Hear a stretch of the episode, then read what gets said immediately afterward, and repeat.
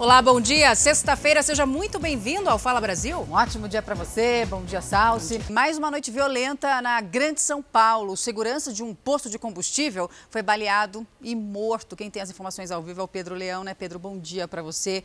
E a polícia já sabe quem é esse atirador, o que de fato aconteceu? Bom dia, Roberto, a todos que acompanham o Fala Brasil. Ainda não, mas a polícia procura por esse homem que fez esses disparos e matou o segurança Josimar dos Santos da Silva, de, 20, de 34 anos. Ele que estava parado aqui no posto de combustíveis, dentro do veículo, quando apareceu o criminoso usando uma touca ninja. Os dois conversaram durante algum tempo e, em seguida, o atirador fez três disparos e fugiu em seguida. A polícia acredita que esse crime está relacionado com uma dívida, já que Josimar intermediou um empréstimo entre dois conhecidos e se colocou como fiador do devedor. Quando o devedor parou de pagar as parcelas do empréstimo, então Josimar começou a ser pressionado e, inclusive, recebeu ameaças por mensagens de celular. Voltamos ao estúdio do Fala Brasil. E atenção, porque mandados de busca e apreensão contra o desvio de armas do Exército acontecem agora de manhã no Rio de Janeiro. A repórter Aline Pacheco acompanha a ação dos militares das Forças Armadas nas ruas da capital carioca, né, Aline? Bom dia para você. Essas buscas acontecem em quais locais, hein?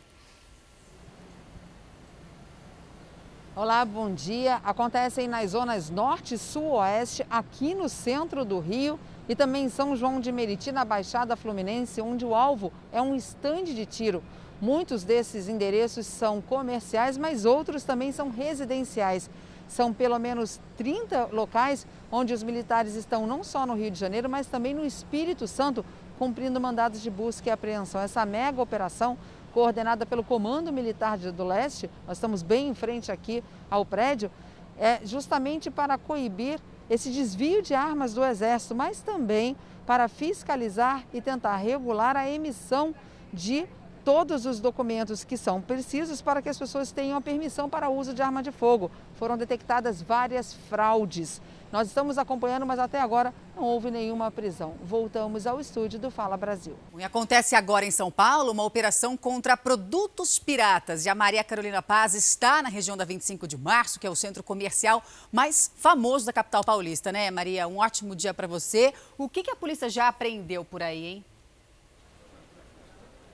Bastante coisa, viu, Roberta? Bom dia para todos vocês, a quem nos acompanha aqui no Fala Brasil. Olha só esses sacos que estão sendo preenchidos neste momento aqui nesse shopping na rua 25 de março.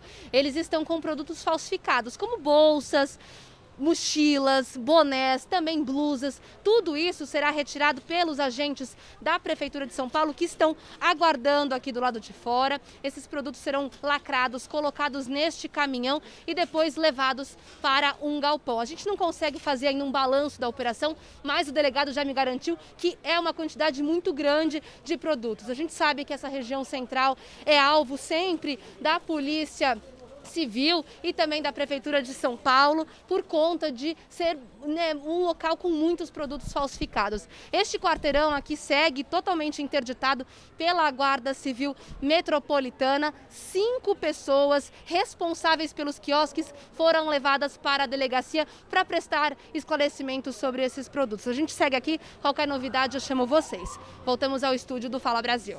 Tá certo, Maria, obrigada. Apreensões também no Porto de Santos. O contrabando vinha da China e trazia bolsas imitando marcas famosas e camisas de times de futebol, entre outros produtos. A etiqueta indica que o tênis foi fabricado no Vietnã.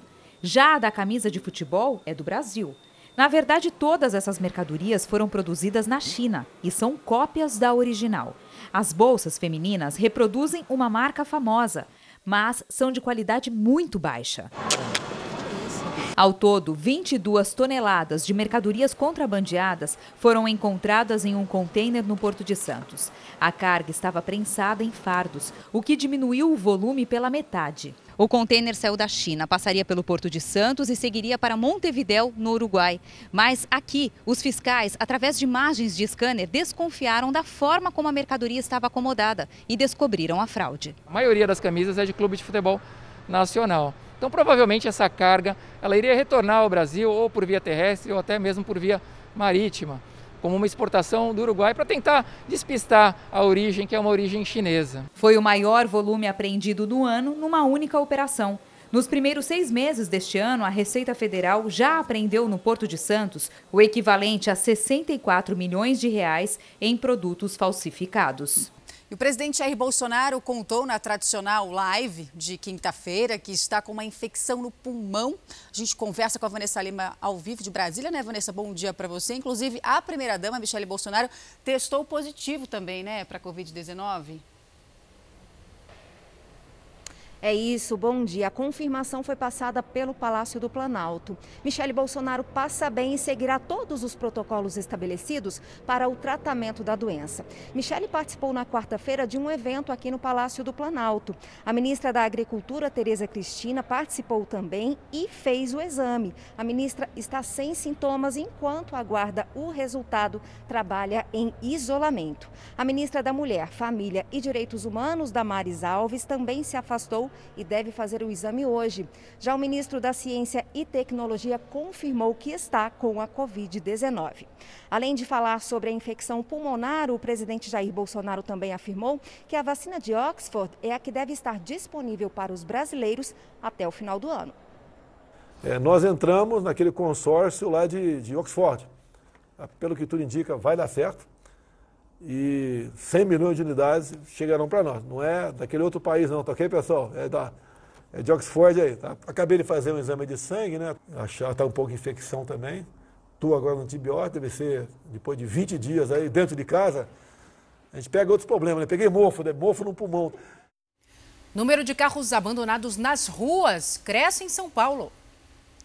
Nesse caso aqui, nem placas o carro tem. Mas a remoção só acontece quando chega uma denúncia para a prefeitura. O dono tem um prazo de cinco dias para retirar depois da notificação. Caso contrário, perde o veículo e ainda paga uma multa pesada. Os detalhes daqui a pouco no Fala Brasil. 19 pessoas foram presas na mega operação da polícia para prender integrantes do Tribunal do Crime. A operação foi o desdobramento de uma investigação que resultou na prisão dos principais chefes de uma facção criminosa há três meses. A mega operação prendeu 19 suspeitos. São pessoas investigadas pela polícia de praticar um crime bárbaro. Operar uma espécie de corte clandestina do crime organizado que manda torturar e decide sobre a execução de vítimas. As prisões aconteceram em São Paulo, região metropolitana e Baixada Santista. Nesta casa, os policiais arrombaram o portão e prenderam o suspeito que estava dormindo. Em vários endereços, os investigadores precisaram escalar muros e portões. O homem que estava no quarto não resistiu à prisão. Polícia! Levanta a mão, levanta a mão! Segundo a polícia, cada alvo da operação tinha uma função muito bem definida no tribunal que julgava desafetos do crime organizado. Foram detidos suspeitos de sequestrar as vítimas, de tomar conta dos cativeiros, os chamados jurados do tribunal e até traficantes que exerciam a função de coveiro nos cemitérios clandestinos. Todos vão responder criminalmente por homicídio. A operação foi um desdobramento da prisão de Wislan Ramos, o jagunço, três meses atrás. Se você errar no julgamento, você corre. É. Abre, abre, entendeu? Se errar, nós, nós pagamos a nossa vida. Na época, ele confessou que comandava o Tribunal do Crime na zona leste de São Paulo.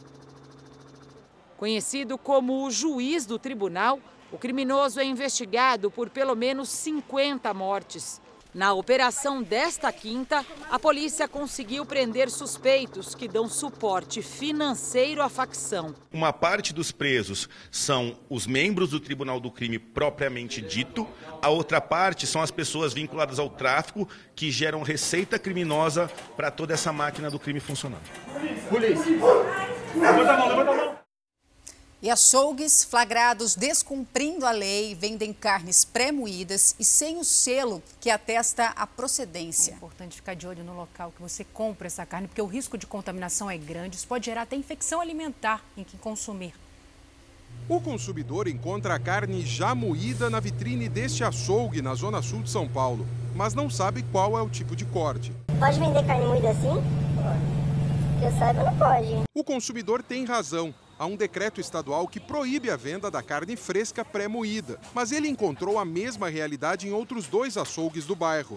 Registrou tudo com o celular e fez a denúncia sem se identificar. Eu me sinto um pouco descontente com a empresa, porque eles estão, querendo ou não, lesando você, vendendo aquela carne mesmo não podendo enganando os consumidores. Quando estivemos neste açougue denunciado, constatamos de novo a venda da carne pré-moída. Vocês têm ela já, já moída, sim? Compramos meio quilo. A etiqueta da embalagem não informa qual carne é. Depois viemos a outro açougue, o mesmo mostrado no início da reportagem. Eu vou querer uma carne moída. Você moe na hora ou essa aqui que está exposta? Compramos mais meio quilo de carne vendida irregularmente, de acordo com o decreto estadual. Questionado sobre a proibição, o gerente admite que é uma prática comum. A fiscalização ela não consegue, ela não tem dado conta de uh, diligenciar sempre em todos os lugares. E aí tem, podem ser tomadas diversas medidas que acabam variando de acordo com a gravidade da infração. Uh, desde uma advertência até eventual, num caso mais drástico, até interdição de estabelecimento. O decreto estadual que proíbe a venda de carne fresca moída sem a presença do consumidor existe há 20 anos, mas muitos açougues insistem em cometer essa irregularidade. Não é o caso deste açougue aqui. Dando uma passada pelo balcão, a gente percebe que não há nenhuma carne moída com antecedência. Para não deixar dúvida do cumprimento da norma, o açougueiro moe a carne assim que o consumidor faz o pedido. A gente gosta de moer na frente do cliente mesmo, porque aí o cliente tem aquela certeza do que está levando para casa. O açougue também deixa visível na vitrine o CIF da carne exposta. Este selo é o certificado de inspeção federal atestando que a carne é de boa procedência. Na dúvida, o consumidor deve exigir o selo, principalmente quando é uma carne fracionada e manipulada fora do ambiente refrigerado. Quando você moe essa carne, costuma a carga microbiana aumentar um pouco mais, porque agora você está colocando aqueles micro-organismos que estavam só no exterior, depois que você moe, eles vão estar em toda a massa do produto. Quando isso acontece, existem dois riscos. É, um deles é o risco de você estar tá ingerindo um alimento que perdeu qualidade sensorial quando você for fazer, ela não vai ter mais aquele gosto adequado, aquele sabor, aquele aroma. E o outro é o risco de uma infecção ou intoxicação alimentar. O álcool em gel mudou desde o começo da pandemia, mas será que o aspecto mais pegajoso pode alterar a eficácia do produto? O que você acha, hein? E os carros abandonados nas ruas, um problema que cresce nas grandes cidades? O Fala Brasil volta já. Estamos de volta e a Receita Federal paga hoje o terceiro lote da restituição do imposto de renda. Vanessa Lima, são quantos contribuintes nesse lote, hein? Quase 4 milhões de contribuintes vão receber a restituição nesse lote que vai pagar quase 6 bilhões de reais. Fazem parte desse grupo pessoas com prioridade legal, como idosos e pessoas com deficiência, assim como o grupo não prioritário que entregou a declaração até o dia 28 de março. Para saber se vai receber neste lote, basta acessar o site da Receita. Mais dois lotes serão pagos neste ano, dia 31 de agosto agosto e dia 30 de setembro. Voltamos ao estúdio do Fala Brasil. Notícia boa, hein, Vanessa? Obrigada pelas informações. Veja agora os destaques do próximo Domingo Espetacular. Exclusivo: o comércio ilegal de animais silvestres. Nossa equipe flagra a negociação, a venda de cobras e o desfecho surpreendente nessa prática que desafia as autoridades. Tem a visita a uma brasileira caçadora de serpentes nos Estados Unidos como o trabalho dela ajudou a salvar a vida do estudante de Brasília preso esta semana. A história da mulher que passou mais de 20 anos casada e descobriu que o marido é condenado pela morte de uma jovem na Colômbia. A esposa brasileira concordou em nos receber aqui na capital do país. Eu fiquei muito assustada. Eles ganham a vida divertindo gente, mas viram o público desaparecer por causa da pandemia. Como os artistas de circo têm enfrentado a crise? Um mestre do acordeon. Você vai saber por onde anda o gigante Caçulinha. É no Domingo Espetacular. Depois da Hora do Faro. Até lá. Bom, e agora a gente acompanha o trabalho intenso dos bombeiros para combater os incêndios no Pantanal. Hein? Verdadeiros heróis, né? Sem chuva há quase dois meses, a região enfrenta a seca mais severa dos últimos 40 anos. No aeroporto de Corumbá, bombeiros e brigadistas se organizam para mais um dia de combate às queimadas. No Pantanal, as áreas são de difícil acesso, onde só se chega de aeronave. Aqui, a tropa passa o dia numa guerra contra as chamas. Em quatro dias de operação, um levantamento do Ibama aponta que o Pantanal já perdeu mais de 800 mil hectares com as queimadas este ano, área equivalente a seis vezes o tamanho da cidade de São Paulo. Vento norte, uma seca muito forte, uma seca incomum, e os baixios alagados nas ah, margens, em ambas as margens do Rio Paraguai. Esses três elementos, eles conduziram à explosão desses focos de incêndios. No Pantanal, o vento empurra as chamas, o que torna o trabalho ainda mais desafiador. A gente está seguindo agora por uma área que nesta época do ano deveria estar inundada. Mas como não teve chuva, o Pantanal não encheu. A região está desse jeito, olha só sendo devastada pelo fogo. A Operação Pantanal ocorre em parceria com as Forças Armadas e está sendo coordenada pela Marinha do Brasil. O presidente Jair Bolsonaro está neste momento a caminho de Bagé, na região da fronteira com o Uruguai. Vamos conversar com o Fernando Mancio. Fernando, bom dia para você. Já temos uma previsão da chegada do presidente por aí e uma agenda também? Oi, bom dia. Nós estamos bem pertinho aqui do aeroporto de Bagé, onde o Exército, a Polícia Federal já montaram um perímetro de segurança para a chegada do presidente. Ele já deixou Brasília, deve chegar aqui em Bagé por volta das 11h20 da manhã e aqui ele tem três compromissos. O primeiro em uma escola de ensino fundamental cívico-militar, Escola São Pedro. Depois ele vai fazer uma visita à terceira cavalaria montada, mecanizada, e depois vai fazer uma entrega de condomínio, um condomínio residencial, entrega de moradias residenciais aqui na cidade. A previsão é de que o presidente retorne para Brasília ainda hoje. E essa é a segunda agenda que ele cumpre fora de Brasília depois que ele se curvou, se curou da Covid-19. Voltamos ao estúdio do Fala Brasil. Bom, e muita gente percebeu que a textura do álcool em gel mudou, né? Desde o começo da pandemia. É um aspecto mais pegajoso. Mas calma que tem uma explicação e está no componente dessa fórmula. A questão é, será que apesar dessas alterações aí, a eficácia contra o coronavírus é a mesma? O álcool em gel virou um símbolo de proteção contra o coronavírus. Mas do início da pandemia para cá, ele mudou. A textura mais consistente e o aspecto gelatinoso deram lugar a um produto mais líquido e pegajoso. Ela não se espalha com muita facilidade como antes, né? E ela está demorando muito para secar. Tudo culpa de um componente químico, ou melhor, da falta dele. O carbopol é um espessante utilizado na fabricação do álcool e de outros produtos em gel. Por causa do coronavírus, a procura foi tão grande que ele sumiu do mercado. Só no Brasil, a demanda por álcool em gel cresceu 20 vezes. Chegou uma hora que a demanda foi tão alta que acabou na indústria, veio para a manipulação, acabou na manipulação também, e os portos fechados não tinha mais esse polímero que é específico para o álcool. O jeito foi usar outras substâncias. Elas também são espessantes, mas agem de maneira diferente e isso mudou o aspecto do produto.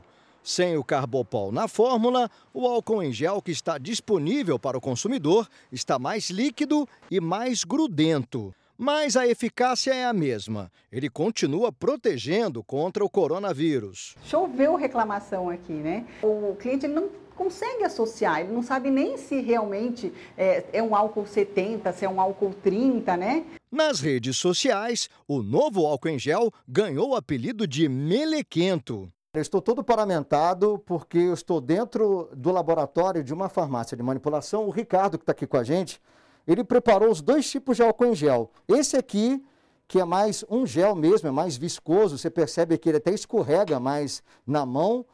E esse aqui é um pouquinho mais líquido. Você vê que ele até acaba caindo aqui. E um detalhe que me chamou a atenção é que ele gruda, realmente a mão fica grudando uma na outra. Essa textura nova não faz mal para a mão, é, é, bem segura, então é importante que o consumidor ele procure uh, embalagens uh, certificadas e isso garante que tenha uma boa eficácia e uma boa segurança. Explicado o mistério, então, né?